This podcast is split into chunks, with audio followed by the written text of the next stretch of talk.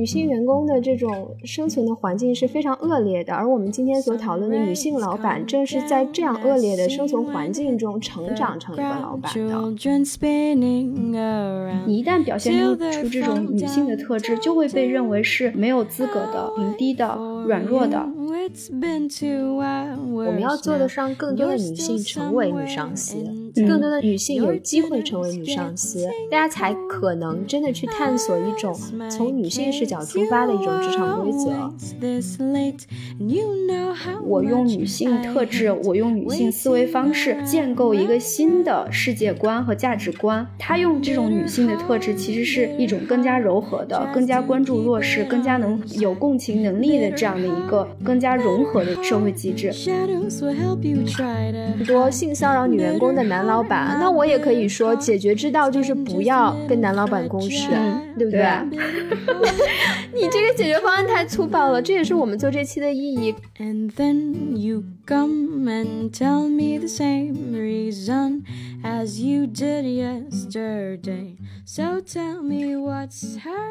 大家好，我是维，我现在在澳大利亚悉尼。大家好，我是 Michelle，我现在在美国纽约。这一期想聊一下关于如何跟女上司相处，以及女上司是不是在现实生活中比较难相处这个问题。最近呢，我自己在工作的场合遇到了一些情况。然后我们发现，好像我们抱怨的对象都是自己的女老板。抱怨之余，我们又反思了一下，觉得是不是我们对女老板过于苛刻了？坊间大家对女上司有着一些非常不好的这样的一个评价。在要做这期的时候，我们做了一些搜索和检索吧，然后我们发现了一个 播客，这个播客是讲职场的，这个播客的一集叫。女上司啥情况？又红又专，又要求高，升官发财还不一定。然后里面充满了各种对这种女性上司的性别偏见。我们就意识到这个问题真的，大家都有这这样的一个印象，觉得女上司确实比较难搞。对，具体讲一下我在工作最近遇到的这个具体的案例是什么样的。有两个合伙人，一男一女，其中一个合伙人，男合伙人要走了，然后我们的同事就跟我抱怨说，嗯，好可惜，那个男合伙人要走了，他特别 nice，特别好，然后剩下这个女合伙人一天凶巴巴的。另外一个案例是我跟一个女律师，我们一起工作的时候受到了特别大的阻碍，是因为我们顶头上司是一个女老板，她会频繁的不断去跟进你，然后查岗，让你没有办法去专注做你的工作。如果一个问题一旦出现，他会跟发了疯似的，就跟天要塌下来似的，给你制造特别多额外的压力。其实这个问题可能没有他想象的那么严重，但是他他会把这个问题放大，感觉他的情绪会直接的影响到底下给他工作的我们。然后我们在平时抱怨的时候，又会想说我们是不是对他要求太多了？毕竟他自己也是一个 junior partner，刚升上去，他刚生完小孩，他家里有很多事情也需要他处理，是不是他自己的压力也特别大？所以在这个抱怨和反思的。过程中，我们就在想，社会上对于女老板难相处这个现象，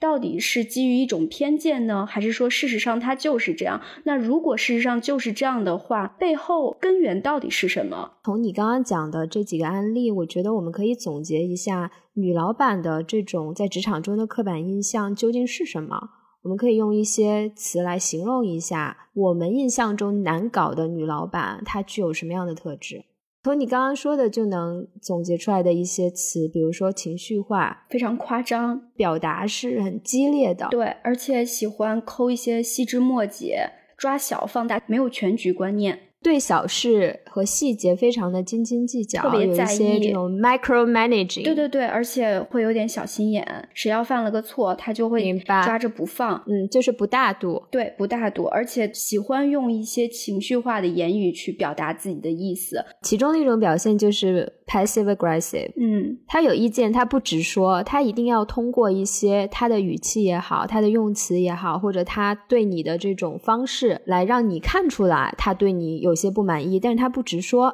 对，还有一种是，就是有一种女老板，她会刻意的把自己打造成一种高冷的气质，这样的话就给人一种威严的感觉。就是即便我是女老板，即便我是女的，你也别觉得我好欺负。另外，也有一种刻板印象，坊间传说女老板比较喜欢男员工。如果你是一个女员工，在女老板手下，你遭受的这种待遇可能不如你同样同组的这个男员工。就是刚刚提的那个播客里面也提到了几个很经典的这种女老板在职场中的刻板印象，他用的几个词是“娘们儿唧唧”“撒泼打滚”啊。他说的是男老板对吧？就是如果一个男老板表现的娘们儿唧唧的，就会被人鄙视。然后他认为，这个女老板在职场中的性别优势是她可以撒泼打滚，而男性不好意思做这种很蠢的加双引号很蠢的这种言行。大家都在传说女老板难相处，其实我在网上看了一下，好像这个问题不仅仅是中国职场的问题，其实全世界范围内好像都有这样的一个现象。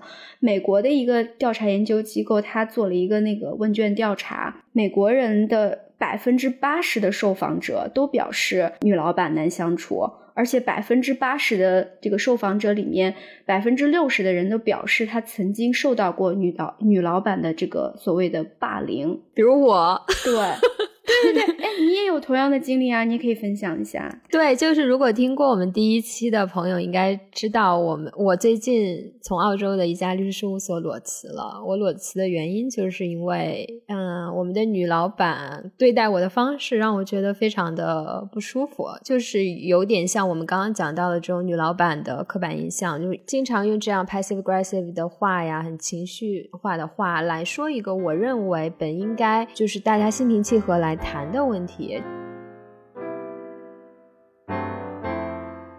你刚才提到了一个问题，就是说大家都觉得女上司更倾向于招男下属，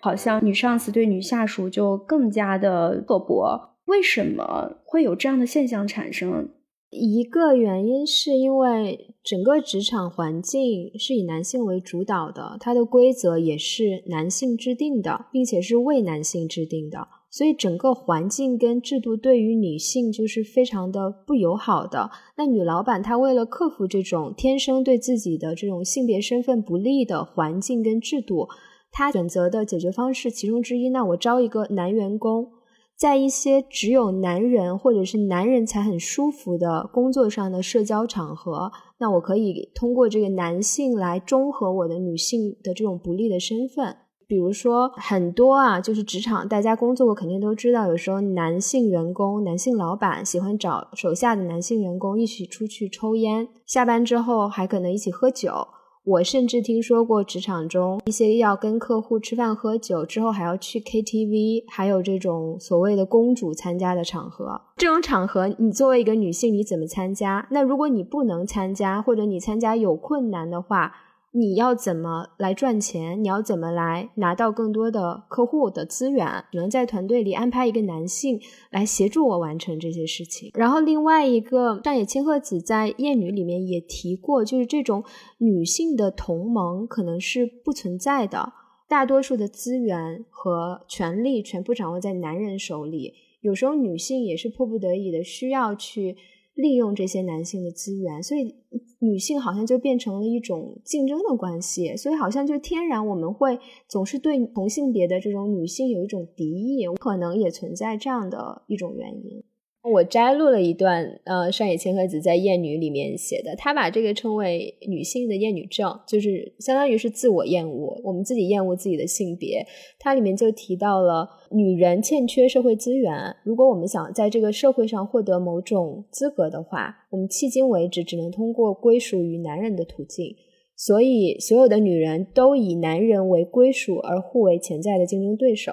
对女性跟女性之间形成某种竞争关系，学术上讲叫丰厚效应，就是说，如果一旦某一个女性她掌握了某种资源和权利，就会自动的把其他女性视作一个潜在的竞争对手，因为她首先是非常没有安全感的，她对于目前她掌握的一些资源和权利，她是觉得随时会失去的，因为就像你说的，现在是一个依然是一个男本位的社会，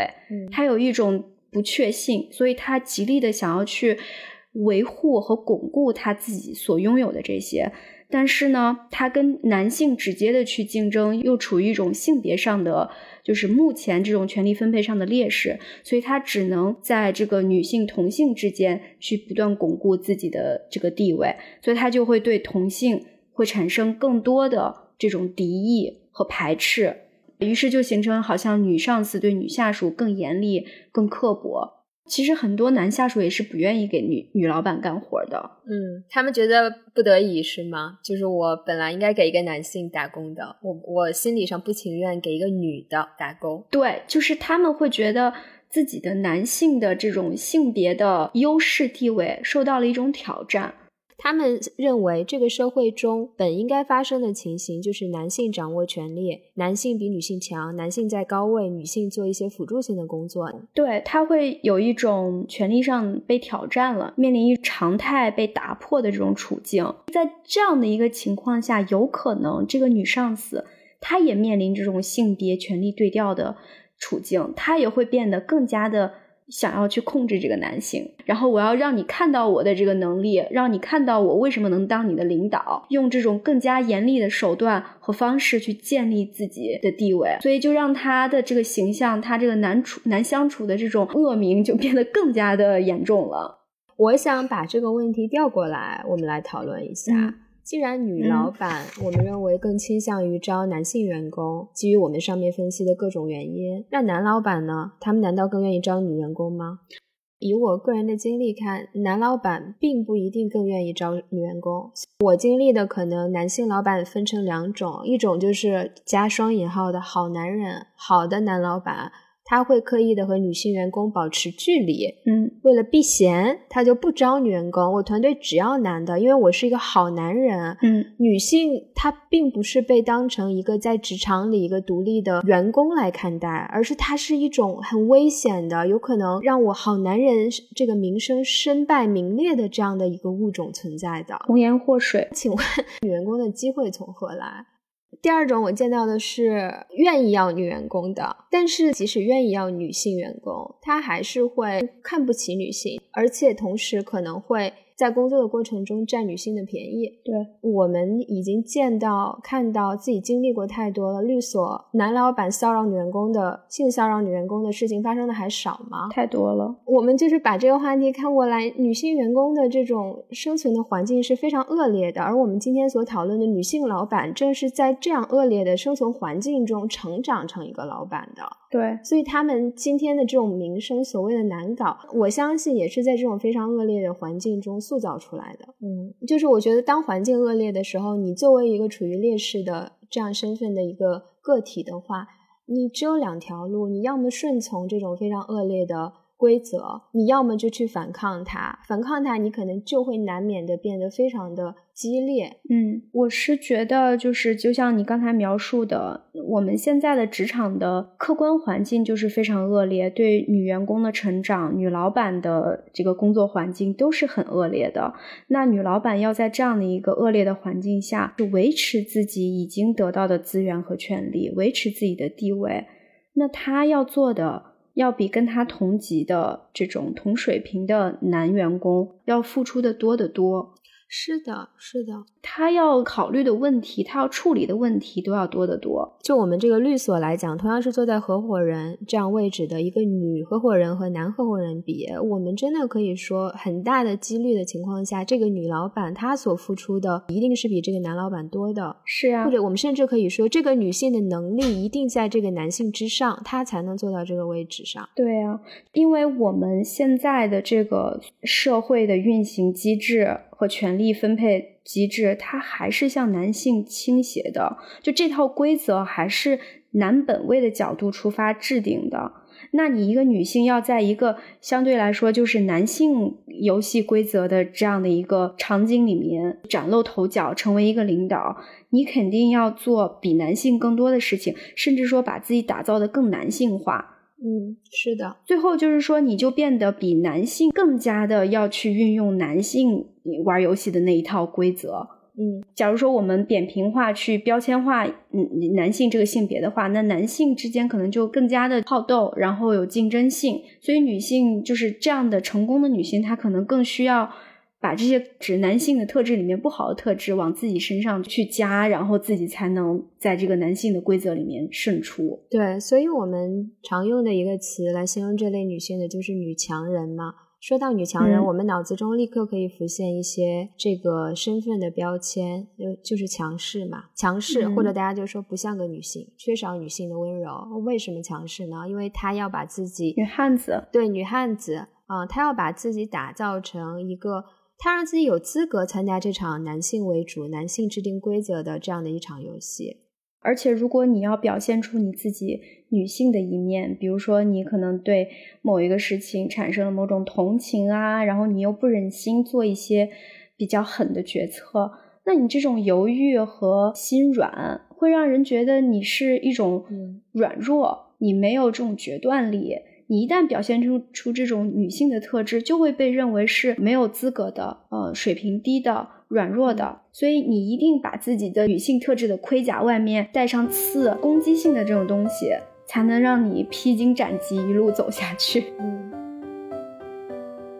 欢迎收听《悲观生活指南》。你可以在苹果 Podcast、小宇宙、喜马拉雅、网易云音乐、Spotify 等各大播客平台订阅收听我们的节目，并与我们留言互动。同时，你也可以在新浪微博搜索“悲观生活指南”找到我们。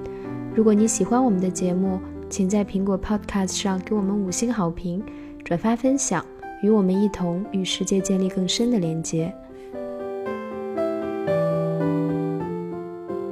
所以你上次就是在第一期节目里面讲的你你们女老板的这种行为，你可以跟大家分析一下吗？就是根据我们刚才讲的这个，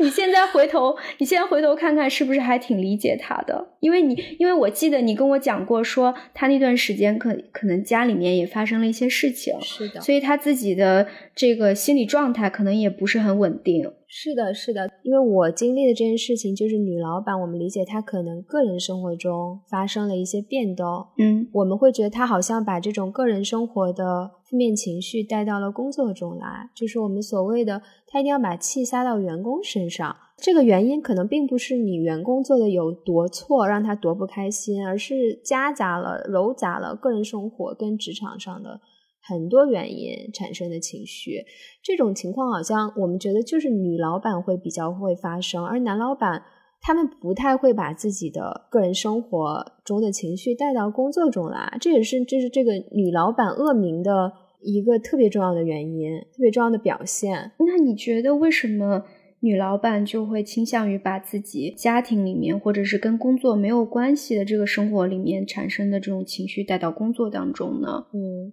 女性的她在个人生活中的角色分工很难避免的让她承担了，让她能感受到更多的情绪。比如说，孩子生病了，你作为一个母亲，你的心情怎么可能是好的？你被迫离开还在医院的孩子，然后你来到办公室中，你怎么可能带着非常快乐的心情，有着非常好的情绪？我觉得这是很正常的。那爸爸呢？爸爸可能平常他对孩子的关心就跟妈妈是不一样的。孩子生病了，他可能他所承担的这种责任，他所付出的时间跟情感，很多情况下是不及妈妈的。对，因为本身我们这个就是育儿责任，很大程度上就是分配给女性了，嗯就是社会直接分配给女性了。那假如说现在一个家庭里面，男性也在工作，女性也在工作，然后这个孩子就就生病了，可能这个社会的预设就是你女性可能需要花更多的时间和精力去照顾这个生病的小孩儿，然后爸爸的这种可能男性的这种自动的思维就是说啊，反正有妈妈在呢，应该没问题，我就放心了，我就可以更更加就是专注的去做我的工作。是就说他他虽然关心爸爸，也不是说是不爱孩子，或者是比母亲爱的少，他也爱，他只是说他觉得他自己有 coverage，他自己有 backup，他认为他的家里的这个女性会替他做这份工作，他就不需要再去多去操一份心。但是女性如果在同时在工作的情况下，就是女性要同时操两份心，她自己要打理自己的工作，她还要去承担这个巨大的育儿责任，这就没有办法让她完完全全的百分之百的扑在自己的工作上。嗯，是的，不一定是育儿责任了。如果是一对异性恋情情侣，亲密关系发生了问题，我觉得女性受到情绪波动也是比男性要大的，就起码表现出来的是这样的。这个是不是跟女性的特质会有点关系呢？对，就是因为女性在成长的过程中和我们接受的教育与这个社会给我们的反馈，让我们更容易的去感知到情绪，以及更自然的去表达情绪。情绪的表达方式是千千万万的，有让人舒服的，也有让人不舒服的。我的工作经历中也遇到过那种让我感觉非常如沐春风的女老板，嗯，因为她因为她可以察觉到很多的情绪，很多的细节，她也可以向你非常自然的表达。他对你的关心，比如说他出差会给你带礼物啊，能看出你在工作中的这种疲累啊，他会给你一些鼓励。明白。就像你刚刚提的，就是说情绪的表达，它其实有千千万万种方式。刚才你提到有一个。女老板，她的这种表达方式就会让人很舒服。她作为一个女性，把自己的女性特质非常好的、非常恰当的运运用在她的工作当中，反而会让她的工作的风格、工作的环境变得更好。嗯，是的。如果一个女性她抛开社会给她的这种偏见，如果能真的就去很好去发挥她的女性特质，那么我们的工作场合、工作环境反而会比目前的情况要更好。我们每个人生存的环境已经很恶劣了，我们每天遭受的这种苛责，已经压力已经非常大了。如果有一个能跟我们更好的去共情，能更好去察觉我们的这种喜怒哀乐，能更好的去关心我们的情绪的这样的一个老板的话，我觉得对于整个的这个社会的这种工作方式。工作环境都是一个特别好的进步，所以我就觉得，那我们的这个工作环境，或者是我们的这个领导力的这个定义，就应该产生一个变革。我们期待我们的社会性别的架构会更加合理的情况下，那我们是不是应该更加推崇这种女性特质为主导的这种工作方式呢？就是以女本位的角度去建立一个新的工作方式。嗯，我觉得这肯定是一个很理想的情况。对，其实我就觉得这是很多女性主义者在。做的一件事情，他可能不是说是，呃，我要搞性别平等，我就一定要，要么就是达到男女性别机械性的平等，或者说我女性的权利现在一定要在某种量级上要高于男性的，才才能去挽回曾经我们遭受的这种不公待遇。它其实是以一种我用女性特质，我用女性思维方式建构一个新的世界观和价值观。他用这种女性的特质，其实是一种更加柔和的、更加关注弱。势更加能有共情能力的这样的一个角度去建立一个更加融合的一个社会机制，对，就是他不是在把男性作为一个对立面，而是说我用一个我本身女性具备的一个非常良好的特质，我去进行一个包容化的一个运动。我们对女性是有期待的，因为我们本身这个社会就赋予了女性更多的这种情感劳动的这个任务的分配。大家都会期待女性是一个温柔的、甜美的、善解人意的、具有更强的共情能力的这样的一个角色。假如说我作为一个下属，我进到了一个公司、一个单位，我的上司是一个女性，那是不是我就自动的想期待我这个女上司能更加的理解我，更加的有同情心？我发现我的女上司其实并不是我想象的那样，然后她好像特别的强硬，也是特别的不近人情或者怎么样？那是不是我对她的苛责就更强了？我就会对他进行污名化，我就觉得他是更年期。嗯，我们刚刚讲的是一个非常理想化的我们想达到的一个状态，但是因为我们刚刚分析的现在的职场环境是。非常恶劣，你作为一个个体要在里面生存，有的时候你真的是身不由己，你也是被迫变成了你现在的这个样子。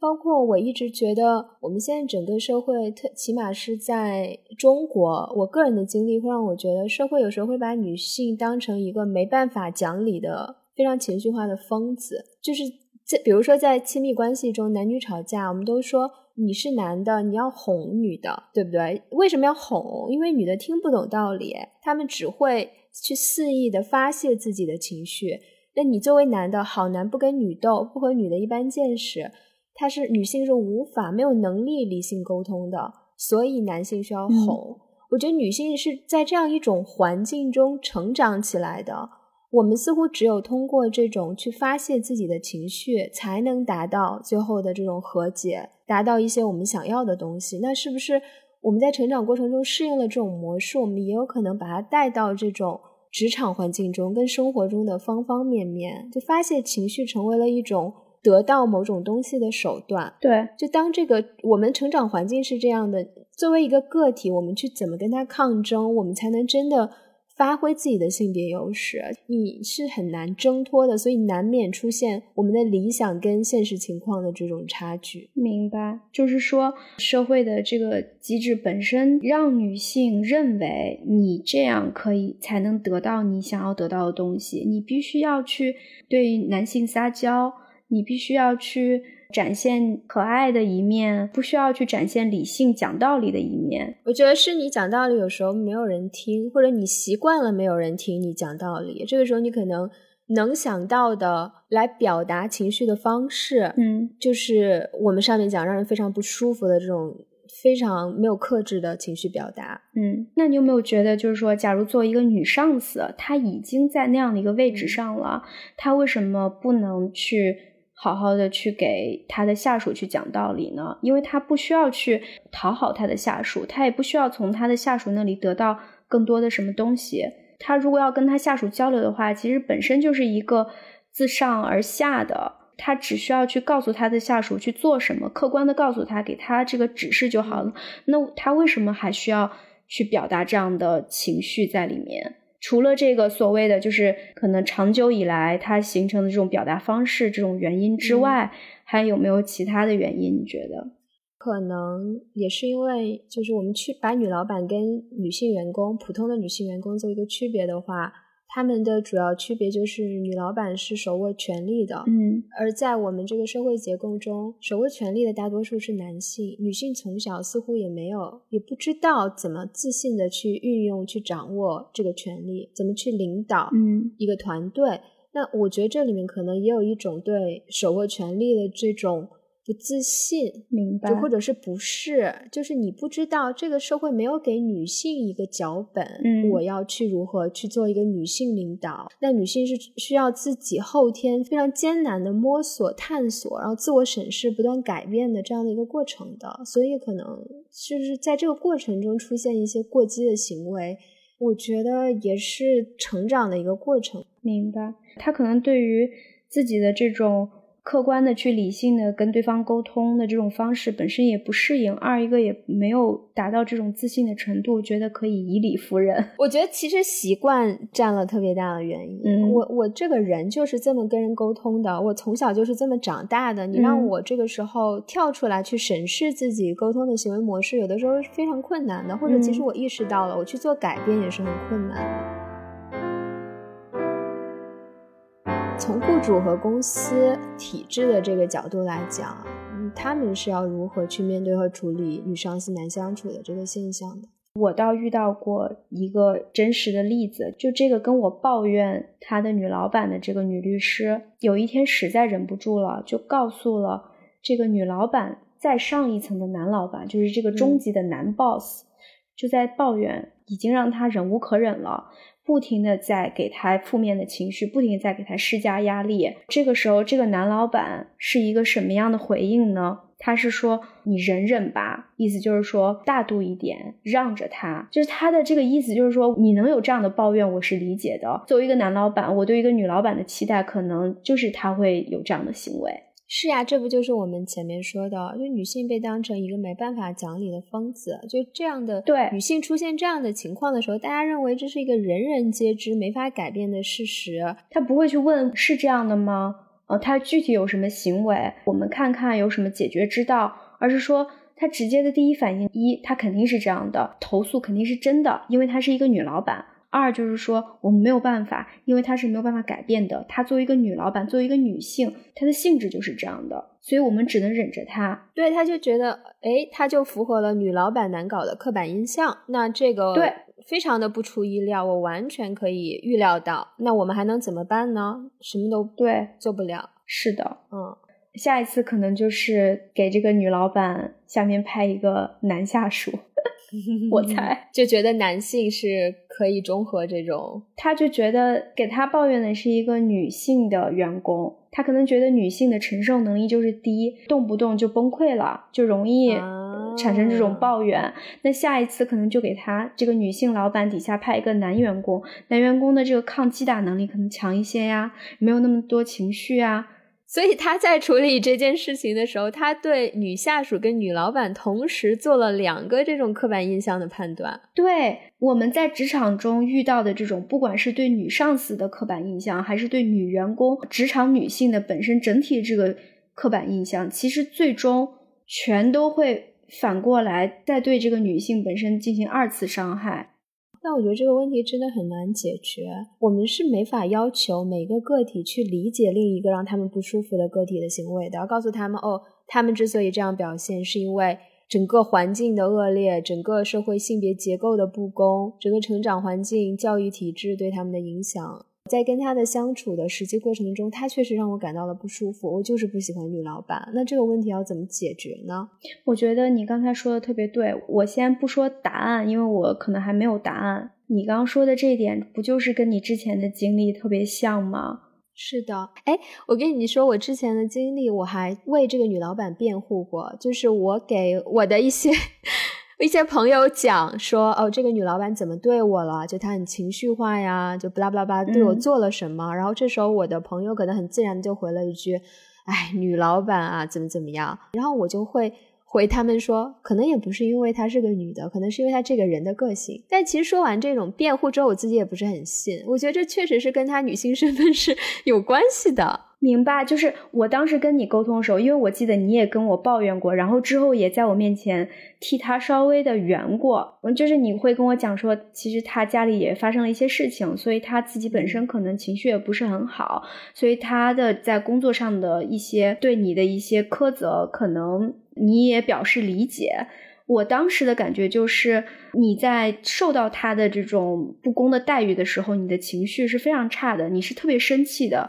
当我们提到说她是女老板，把这个性别的因素强调以后，你会反过去去为她辩护。当我们把这个性别的因素拎出来的时候，你你突然意识到说，我是不是应该跳出来想一想，我们在评价她的时候，会不会对她有一个不公的，就是性别上的刻板印象？你其实是在批评他的同时，你又在自我反思，觉得自己是不是有点不公平？嗯，我没有觉得我对他不公平，我是真的因为他的行为受到影响的人，我不想再进一步加强这种污名化，我不想做一个贡献者，但是我不可能因为我的这个想法跟他对他作为一个女性身份的理解，我就不去辞职了，我就对他他怎么骂我怎么说我我都忍着了。不可避免的，我要远离他，因为他给我的生活造成了困扰。我也没法跳出来跟他说：“咱们两个来谈一下。”我觉得你之所以这么表现，是因为 这个社会对女性的不公平，然后让我们一起来携手解决这个问题。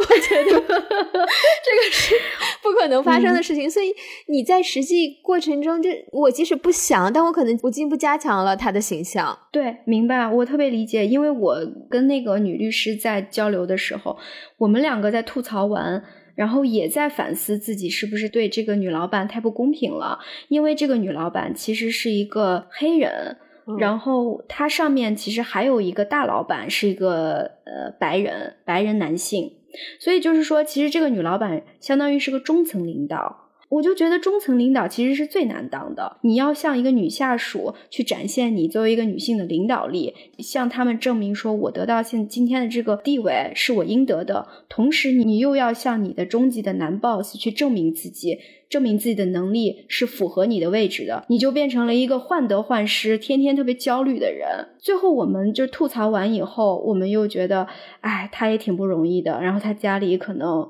他也是刚生完孩子。所以压力肯定也很大，每天的 hours 也特别长，但是这又能怎么样呢？然后我们反思完，瞬间就转回说，那我们也不管，我们就是很痛苦呀，他就是对我们特别的差呀，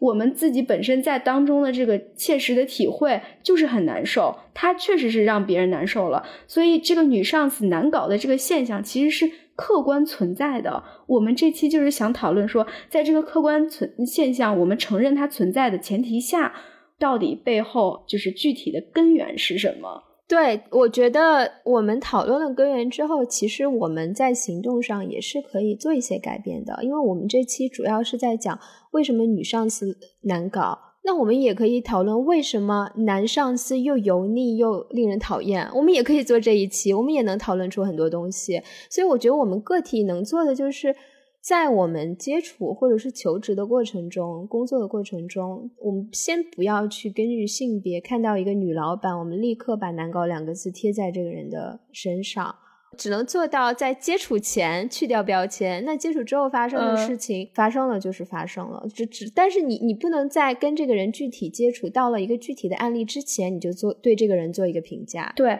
但是我跟你说，现在很多这个，你只要去网上一搜。呃，包括这个播客平台出来的全都是这个女女老板难搞的解决之道，如何在女性是上司的情况下在职场上生存？你知道今天我跟你吐槽那个干嘛电台说的那那一期，他给的解决之道是建议年轻的这个求职者遇到女性上司能绕道就尽量绕道，他给的解决方式就是这样的。这就是我们要避免的呀，我们就不可以这样。你凭什么这么说？你说我们看到过那么多性骚扰女员工的男老板，那我也可以说，解决之道就是不要跟男老板共事，对不对？你这个解决方案太粗暴了，这也是我们做这期的意义。我们理解了他背后的成因，也可能女老板。所谓的加双引号的难搞的比例就是高，但你在真正接触这个人之前，你是不能给他扣帽子的。你不知道作为一个个体的女老板，她真的是什么样子的。然后我们在这里必须讨论一下，我们经历过的非常非常好的女老板绝对是存在的。我不知道你的有的有的有吧？就是我在在我国内工作的那时候遇到过一个非常非常好的女老板，我也跟你说过，我甚至可以把我遇到的工作生活中的困难。非常难的时候，我可以单独去约他吃饭，因为我知道他可以理解我，他可以给我非常多真诚的建议。是任何一个男老板，我觉得我没办法去开口的一些问题，我都可以去找他。在这个层面，其实有非常非常多非常好的女性老板的。我们我们刚刚所有讨论的全部是刻板印象，对，刻板印象在个体身上成不成立，是你需要去放下刻板印象，自己去观察的。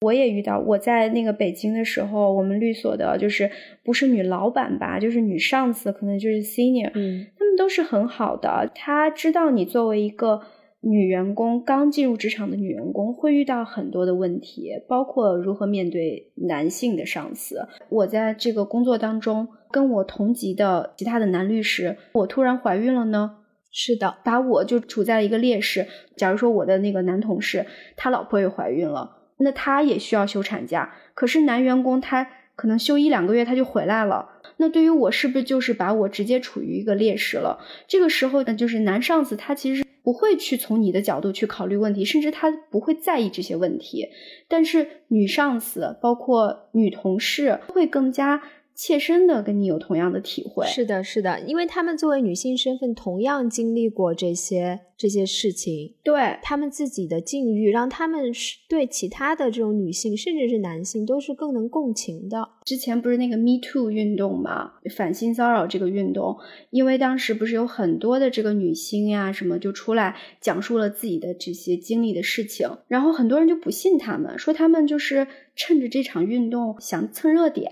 当时我不是看那个纪录片嘛，就是那个假装在城市，导演就是马丁斯科塞斯就采访这个作家说：“你认为是真的吗？你相信他们吗？”然后这个女作家说：“我当然相信他们了，不是说我相信他们是因为我真的去调查了这些背后的事情，有没有证据显示他们说的是真的假的？我相信他们因是因为我也是个女的，我是个女的，所以我相信他们，因为只要是女的就知道这些事情肯定是真的，因为这些事情每天。”每分每秒，在每一个女人身上都在发生或可能发生。是的，这是我们生活的常态。对，男性是看不到的。对你总觉得男性一看到这种所谓的这种指责或者是控诉，总觉得仙人跳。对 你先给证据，就是首先是他是怀疑说你女性就是一个 liar。我想分享一个我自己了解到的一件事情，就是在法律圈中有一名男律师，很多人都知道他经常对女性同事进行不正当的骚扰。这位男律师呢，他就为 Me Too 运动中一位被指控性骚扰的男性客户进行辩护过，提供过相关的法律服务。我觉得这非常的可笑，也非常的讽刺。这位男律师他自己从来都没有为自己骚扰女性的行为负责过，他却可以用法律来帮助另一位被指控性骚扰的男性进行开脱。就是他明知道对方被指控的这件事非常非常有可能是真的，但是他却过得了自己道德这一关，选择与这个男性客户狼狈为奸，形成同盟。就是他们知道。我们这样的地位和我们的身份，并不是几个年纪轻轻的女性的指控就可以动摇的，所以无所谓。即使我们做过那些事情，我们照样可以为我们自己的行为开脱，我们不用负任何的责任。我们要把这件事情扭转，让别人觉得是这些女性想要来污名我们。我觉得非常非常可怕，非常的讽刺。我不相信，我也不想相信其他的这种女性的律师会愿意接这样的案子。他们会过得了自己道德上的这一关，就是女性，不管她是什么职业，其实你知道这些性骚扰的行为和让你感到害怕的来自于男性的威胁，其实是发生在你生活中的每一天，或者是有可能发生。你对此你是知道那种恐惧是什么感觉的？晚上走夜路的时候，单独和一个男同事、男客户出差的时候。所以，当你了解到这件事情非常有可能是真实的，它就是我们的生活的时候，女性更愿意去选择和这些受害人共情。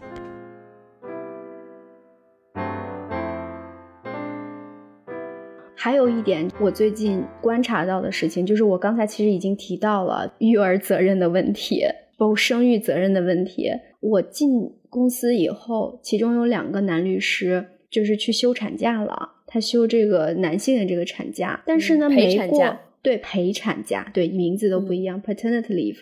大概没过两个月，立刻回来继续工作。两个月都算长的了，跟国内比。对，我就觉得这个就会让女性处于一个特别劣势的地位。我当时心情特别差，我就觉得为什么你要回来工作？你这样工作，你不就是潜在的让我们女性都没有办法跟你在一个同样起跑线上面去竞争吗？是的，就是这样。所以如果说女性，是这个律所所谓这个产假这个政策的制定者的话，或者甚至包括这个政府层面这个法定的这个产假制定者的话，我就规定说，男性、女性，你你就应该休同样的产假，而且你的这个雇主你不能强迫，或者甚至说你要要求这个男男员工提前回来。如果你要是有这样的一个行为在的话，可能就会对你进行罚款。那这个时候，这个社会男女在这个产假这个方面，就就是能达到相对的平等了。是的，这制度必须是要改变的，你不可能只靠每个个体的意识觉醒。如果制度跟不上的话，个体是很无力的。对呀，我不确定这个男员工被叫回来继续工作，男员工他就心甘情愿的愿意吗？我觉得挺愿意的，不是，就是很有有有很大可能是愿意的，因为他就可以脱离这种不断的要去。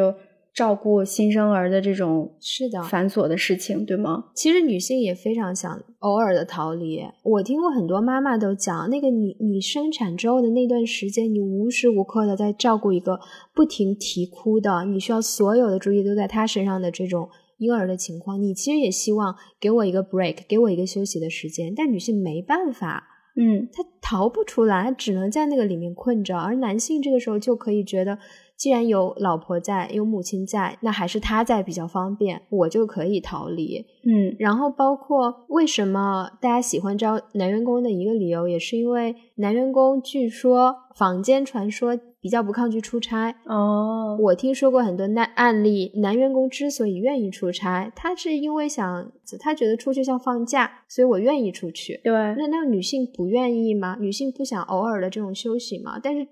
作为一个父母养育子女的这种责任，没有人承担的时候，男性不承担的时候，女性即使想，她也没办法。对我，我觉得出差这个事儿挺有意思的，因为我也同意，就是说看到很多国内这种招聘信息说，嗯，这个工作出差比较多，所以倾向于男性。嗯，然后他们好像都把它打造成一种说，哦，我们是因为觉得这种太累了，所以可能男的能干脏活累活。比较糙，苦力，耐操，所以就还是招男的。这个社会时时刻刻都将他自己对女性这种不平等待遇美化，然后给女性一个幻觉，就说我们其实在保护你，我们是对你好，最后就给女性一种洗脑。哎，那你就说为什么这个家庭责任就这么的让人需要逃离呢？为什么工作很累，然后压力也很大？为什么男的还更愿意去在职场上去辛苦打拼，而不愿意面对家庭的这个责任呢？你对家庭的付出是没有人给你认可的，对，而且没有报酬的。是的，是免费的，并且没有人为你鼓掌、为你喝彩。而你在工作上的付出，你是能看到结果的，并且你作为一个。男性的身份，或者都不说男性了，我们整个社会对一个人之所以优秀、之所以成功的评价，是通过工作来评价的。对，家庭并不是一个重要的衡量标准。是的。哎，我们我们结尾要不要给大家推荐一些？嗯，我们看到的就是可以去这种女上司这种很难搞标签的一些作品。你有没有一些很好的这种女性领导的榜样的作品？我能讲一个反例吗？大家不要去看那个穿 Prada 的女魔头。我也想到了那个，还有呃，你看没看那个 Netflix 最新的那个爽剧？啊，艾美丽在巴黎里面塑造了一个法国女老板，就是按那个穿 Prada 女魔头那种形象塑造的。就很多这种影视作品已经把那个当成一个女老板的一个标准的形象了。对，这个是反例。我我想推荐一个我觉得是很好的榜样的，就是我特别喜欢那个《The Good Wife》哦，傲骨贤妻里面的 Diane 和 Alicia。我觉得 Alicia 就是我心目中非常非常让我尊敬的，我想成为那样的一个职场女性的这样一个角色。嗯，就是他是他是情绪化的，他在职场中，他有时候会把自己的个人生活以及对某个人某一个案。案件的那种非常细腻的情感带入进来，他这个人才这么生动，才这么有魅力。明白，他其实就是用自己的女性特质，其实感染了很多人。我觉得我们社会可能首先需要，我们要做的是让更多的女性成为女上司，更多的女性有机会成为女上司，大家才可能真的去探索一种从女性视角出发的一种职场规则。特别好的女老板的形象。的作品确实是不多，这个现象，这个本身不多的这种事实，就能反映出大家对于女性的这个想象力是非常局限的。是的，我我记得那个《欲望都市》里面，它虽然不是一个职场剧，它可能提到了一些职场的部分，其中那个 Charlotte。那个画廊的这个这个女性，在画廊工作的女性，她就提到过，我曾经在工作的时候哭过一次。从此以后，在工作中，大家经常会对我小心翼翼，很怕把我惹哭。就是你看，一代女性开始展现了自己的这种情绪化的一面，女性特质的一面，她就被定格了。她就是个工作上的爱哭鬼，她可能工作能力也不强。我们可千万别把这些意见都直接的告诉她，因为她会哭。对，那这个就是他，他这个这个故事就是讲的非常的典型。对，就是说在女性的这个职场里面，有很多很多的规则和场合，它依然是。男性主导的是一种男性的场合，你要在这个场合里面参与，你就还是需要附带一个男性帮你去做这件事情，或者辅助你做这件事情。所以这从侧面就不断的在加强男性对女性这个刻板印象，就认为你本身作为一个性别是不完整的，你作为一个性别这个能力是不完整的。我就觉得这个规则本身就是错的。是的，我为什么我一定要去喝酒的场合拼酒？我才能展现出自己的这种这种实力，我才能跟别人建立一个很好的这种商业关系。其实我前一阵和一个澳洲的朋友在讨论澳洲的职场，嗯，他觉得就是他现在看到的情况是，起码是在澳洲社会。就是这种获得职场上的资源的形式是变得越来越多样的了。你不一定一定要像中年男性那样喝酒、抽烟、讲黄段子，你才能获得客户的资源。因为现在很多公司的老板、CEO 也是女性了，他们也是很讨厌这种模式的。所以现在你作为一个，比如说律所的合伙人，你想要去争取案件，你是有很多种形式的，跟女性 CEO 可能就是完全不同的形式了。所以就是我们刚刚说的，我们是希望更多的女性能走到管理层这个级别，她们有发声的权利，她们可以去改改变这个规则，对她们成为规则的制定者。是的，这个时候我们才有可能所有的女性都会因此受益。嗯，对的。heart of mine.